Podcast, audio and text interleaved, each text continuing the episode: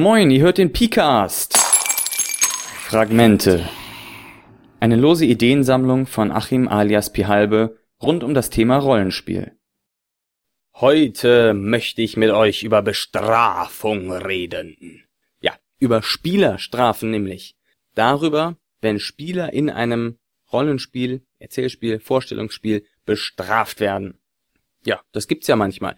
Also, dass ein Spielleiter der Meinung ist, das, was die Spieler da gemacht haben, ist so blöd. Das muss bestraft werden. Ja, Dummheit soll bestraft werden. Aber warum eigentlich?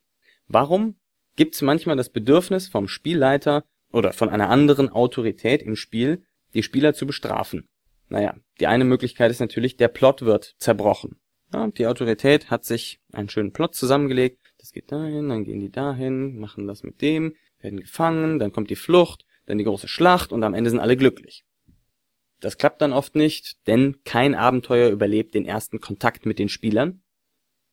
Und um eben sich darüber auszulassen, ja, dass der Spieler den Plot kaputt gemacht hat, wird er dann bestraft, ja. Oder er wird bestraft einfach, um die Leute mal so richtig am Arsch zu kriegen, ja, um mal seinen Frust rauszulassen und den Leuten mal so richtig bam, bam, bam eins auszuwischen. Oder weil man sich persönlich auf die Füße getreten fühlt. Ja, oder weil man sich persönlich als Autorität auf die Füße getreten fühlt.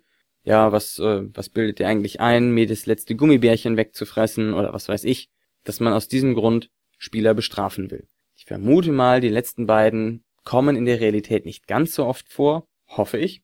Aber das erste, der Plot wird zerbrochen, ja, das muss ja auch gar nicht so drastisch sein, das kann ja auch sein, die gehen in die falsche Richtung und laufen an meinen ganzen Plothooks vorbei oder so etwas ähnliches, das kommt sicherlich öfter vor. Wie sieht dann so eine Strafe aus? Ja, das kann sowas sein wie du stolperst und äh, verlierst drei Lebenspunkte oder dass man sagt, ja, du bist so verwirrt, dass du eine minus fünf auf deinen nächsten Angriff hast oder ne, dass man solche Abzüge einfach ins Spiel reinbringt, die wirklich tatsächlich Abzüge sind.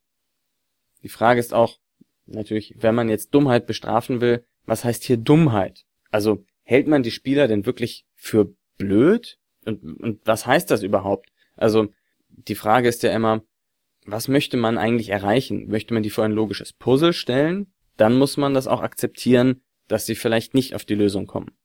Möchte man sie vor Situationen stellen, in denen sie agieren sollen, dann ist diese Dummheit, wenn jemand ganz offensichtlich dumm agiert, wahrscheinlich gar keine Dummheit, sondern vielleicht nur Unklarheit. Wenn also jemand sagt, naja, ähm, ich trete den Herrn in seiner roten Robe, dann kann das vielleicht deswegen geschehen sein, weil er sich gar nicht bewusst war, dass dieser Herr in der roten Robe nun mal der Baron von Hupslibub ist und entsprechend ähm, sich doof benehmen darf. Und der Spieler dachte eben, er würde nur jemanden, der sich unhöflich verhält, zurechtweisen. Ne? Also das ist vielleicht ähm, ein Problem von Unklarheit, dass den Spielern nicht genau klar ist, wie die Situation eigentlich aussieht und dass sie deshalb sich dumm verhalten. Vielleicht sind es aber auch äh, tatsächlich richtig gute Gedanken, die einfach nur unterdrückt werden sollten. Das heißt, hier würde dann heißen Dummheit, der macht nicht das, was ich will. Das ist eigentlich nicht Dummheit, sondern Aufmüpfigkeit und im Falle eines Spielers, der gar nicht weiß, wo der Plot hingehen soll, der wird ja auch gerne mal geheim gehalten, ist das dann auch nicht aktive Aufmüpfigkeit, sondern passive. Ja, man weiß einfach nicht, dass da jemand was geplant hat und man da mit beiden Füßen drauf rumtrampelt. Wobei man eigentlich eine andere Idee hat, wie es auch ganz toll sein könnte und weitergehen könnte, aber das soll dann unterdrückt werden und das eigene durchgedrückt werden. Ne, das sind Spielerstrafen. Dummheit soll bestraft werden. Wie gesagt, was Dummheit in dem Fall genau heißt, muss man sich eben fragen. Meistens, weil dadurch der Plot irgendwie angegriffen wird, den sich der autoritäre Spieler vorher herausgelegt hatte. Man muss natürlich sagen, das muss nicht nur der Spielleiter sein, sondern das kann natürlich auch ein anderer Charakterspieler sein, der eben sagt, ja, ich mache jetzt meinen Angriff plus fünf auf deinen Arm, damit du nicht da den Knopf drücken kannst, weil ich nicht will, dass du den drückst, weil das dumm wäre. Ne?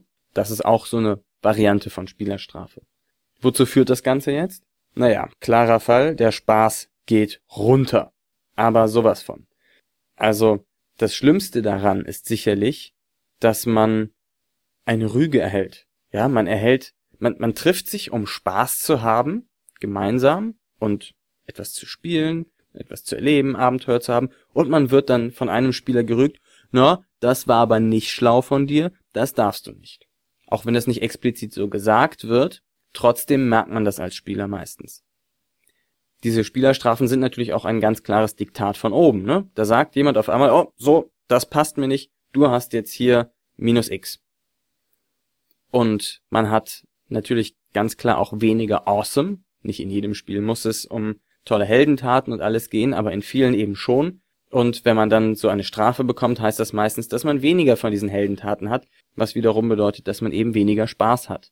Und sehr oft heißt es auch, dass man weniger Optionen hat, dass man weniger Chancen hat, das Spiel zu beeinflussen, weniger agieren kann, weniger divers ist.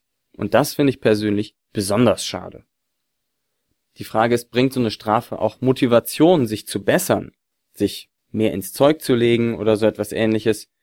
Naja, das wird wahrscheinlich kaum eintreten beim Spieler, denn meistens ist er ja motiviert und möchte etwas Tolles, Interessantes machen, was dann eben falsch verstanden wird oder zufälligerweise genau in die falsche Kerbe schlägt. Entsprechend bringt es für ihn eh nichts. Das Einzige, was er dann versuchen kann zu tun, ist natürlich, dass er versucht nach der Geige des autoritären Spielers zu tanzen. Aber letztlich wird man das Gefühl haben, naja, ähm, ich soll ja eh nur den einen Weg gehen und habe keine wirkliche Freiheit. Ne? Das ist so eine Art von Diktatur, die man dann hat. Ne? Gefühlt, der da oben, der macht eh, was er will, ganz willkürlich und ich muss mich danach richten, ansonsten setzt es was auf Spielebene. So, wie kann man jetzt Spielerstrafen retten? Also ich finde ja, das gibt ein sehr grausames Bild ab. Das sieht erstmal sehr duster aus. Wie kann man solche Impulse, zumindest sage ich mal, vielleicht doch noch in eine interessante Richtung lenken?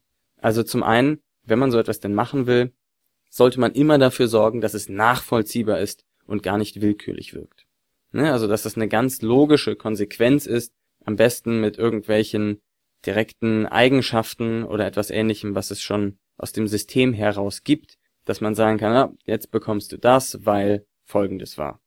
Ne? Also es sollte nachvollziehbar sein. Und wenn man so etwas macht, dann sollte es mehr Komplikationen bringen, aber nicht Wege abschneiden. Wege abschneiden heißt immer Optionen verringern. Optionen verringern heißt Entscheidungsfreiheit einschränken. Und die Entscheidungen sind letztlich das, was am Rollenspiel Spaß macht. Wenn man jetzt aber mehr Komplikationen macht, dann gibt es stattdessen mehr oder zumindest gleich viel oder andere Arten von Entscheidungen, die man zu treffen hat, andere Optionen, wie man handeln kann, wo man langgeht und vielleicht auch neue Wendungen im Spiel. Das heißt, wenn man jetzt nicht einfach nur sagt, du hast minus drei, sondern du wirst gesucht von einem Kopfgeldjäger, dann ist das auch eine Art von Bestrafung in Spielwerten oder in Erzählung, aber eine interessante, ja, das ist eine Komplikation, nicht so sehr einfach eine verdonnerte Strafe, sondern was, was so einen negativen Twist gibt. Alles in allem würde ich aber sagen, man sollte solche Strafen lieber versuchen zu vermeiden und stattdessen die Spieler großartig sein lassen. Wie gesagt, Komplikationen sind immer gut. So, jetzt kann man natürlich einfach das übergehen und dann ja, das runterschlucken. Ja, der Spieler trampelt meinen Plot mit Füßen. Gut, kann man dann runterschlucken und trotzdem weitermachen. Ist vielleicht aber auch nicht das Beste. Das heißt, wenn man jetzt tatsächlich Spieler dazu bekommen möchte, etwas nicht zu tun, denn dafür sind diese Strafen ja eigentlich da, dann muss man das irgendwie anders machen. Die besten Varianten dafür sind sicherlich Grenzen abzustecken. Sagen, was, was wollen wir spielen? Worum soll es in unserem Spiel überhaupt gehen? Um welche Aspekte dreht sich unser Spiel? Was ist die Prämisse dahinter?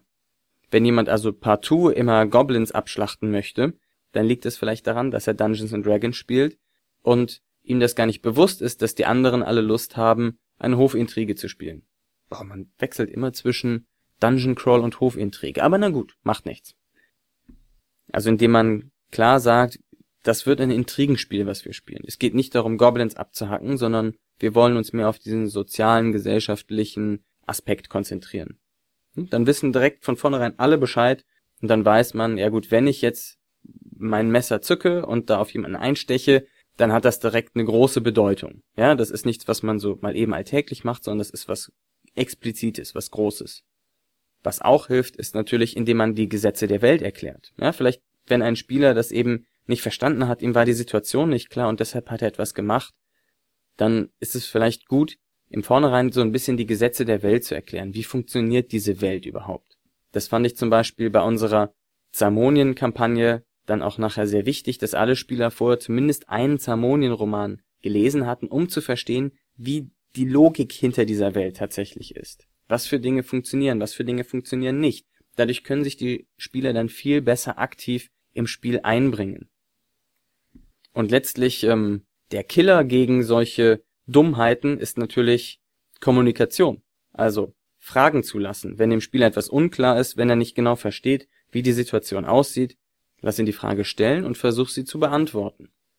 Dann wird er vielleicht diese offensichtliche Dummheit nicht begehen. Oder wenn er tatsächlich eine offensichtliche Dummheit einfach so begeht, frag nach den Motiven. Was möchte er damit erreichen? Vielleicht stellst du dann fest, dass die Motive, die er hat und wie das Ganze in deiner Welt, in deiner Vorstellung funktionieren würde, diametral auseinandergehen, ja, gar nichts miteinander zu tun haben, in entgegengesetzte Richtungen laufen und dass man deswegen nochmal erklären muss, Moment mal, wie sieht die Situation überhaupt aus? Also ich denke, Spielerstrafen sind grundsätzlich eine schlechte Idee. Wenn, dann sollte man sie so machen, dass sie Komplikationen bringen, neue Sachen dazu bringen und nicht alte Wege einfach nur abschneiden. Sie sollten nachvollziehbar sein und nicht willkürlich. Und viel besser ist es aber, sie zu vermeiden, indem man eben klare Grenzen für das Spiel absteckt, die Logik der Welt allen Spielern vertraut macht und Fragen der Spieler zulässt und auch Fragen an die Spieler richtet, was sie denn zu diesem Schritt getrieben hat. In diesem Sinne danke ich euch fürs Zuhören. Ich freue mich immer noch über Kommentare, Anmerkungen, Anregungen, Kritik und alle anderen Sachen und wünsche euch noch einen angenehmen Resttag. Bis dann.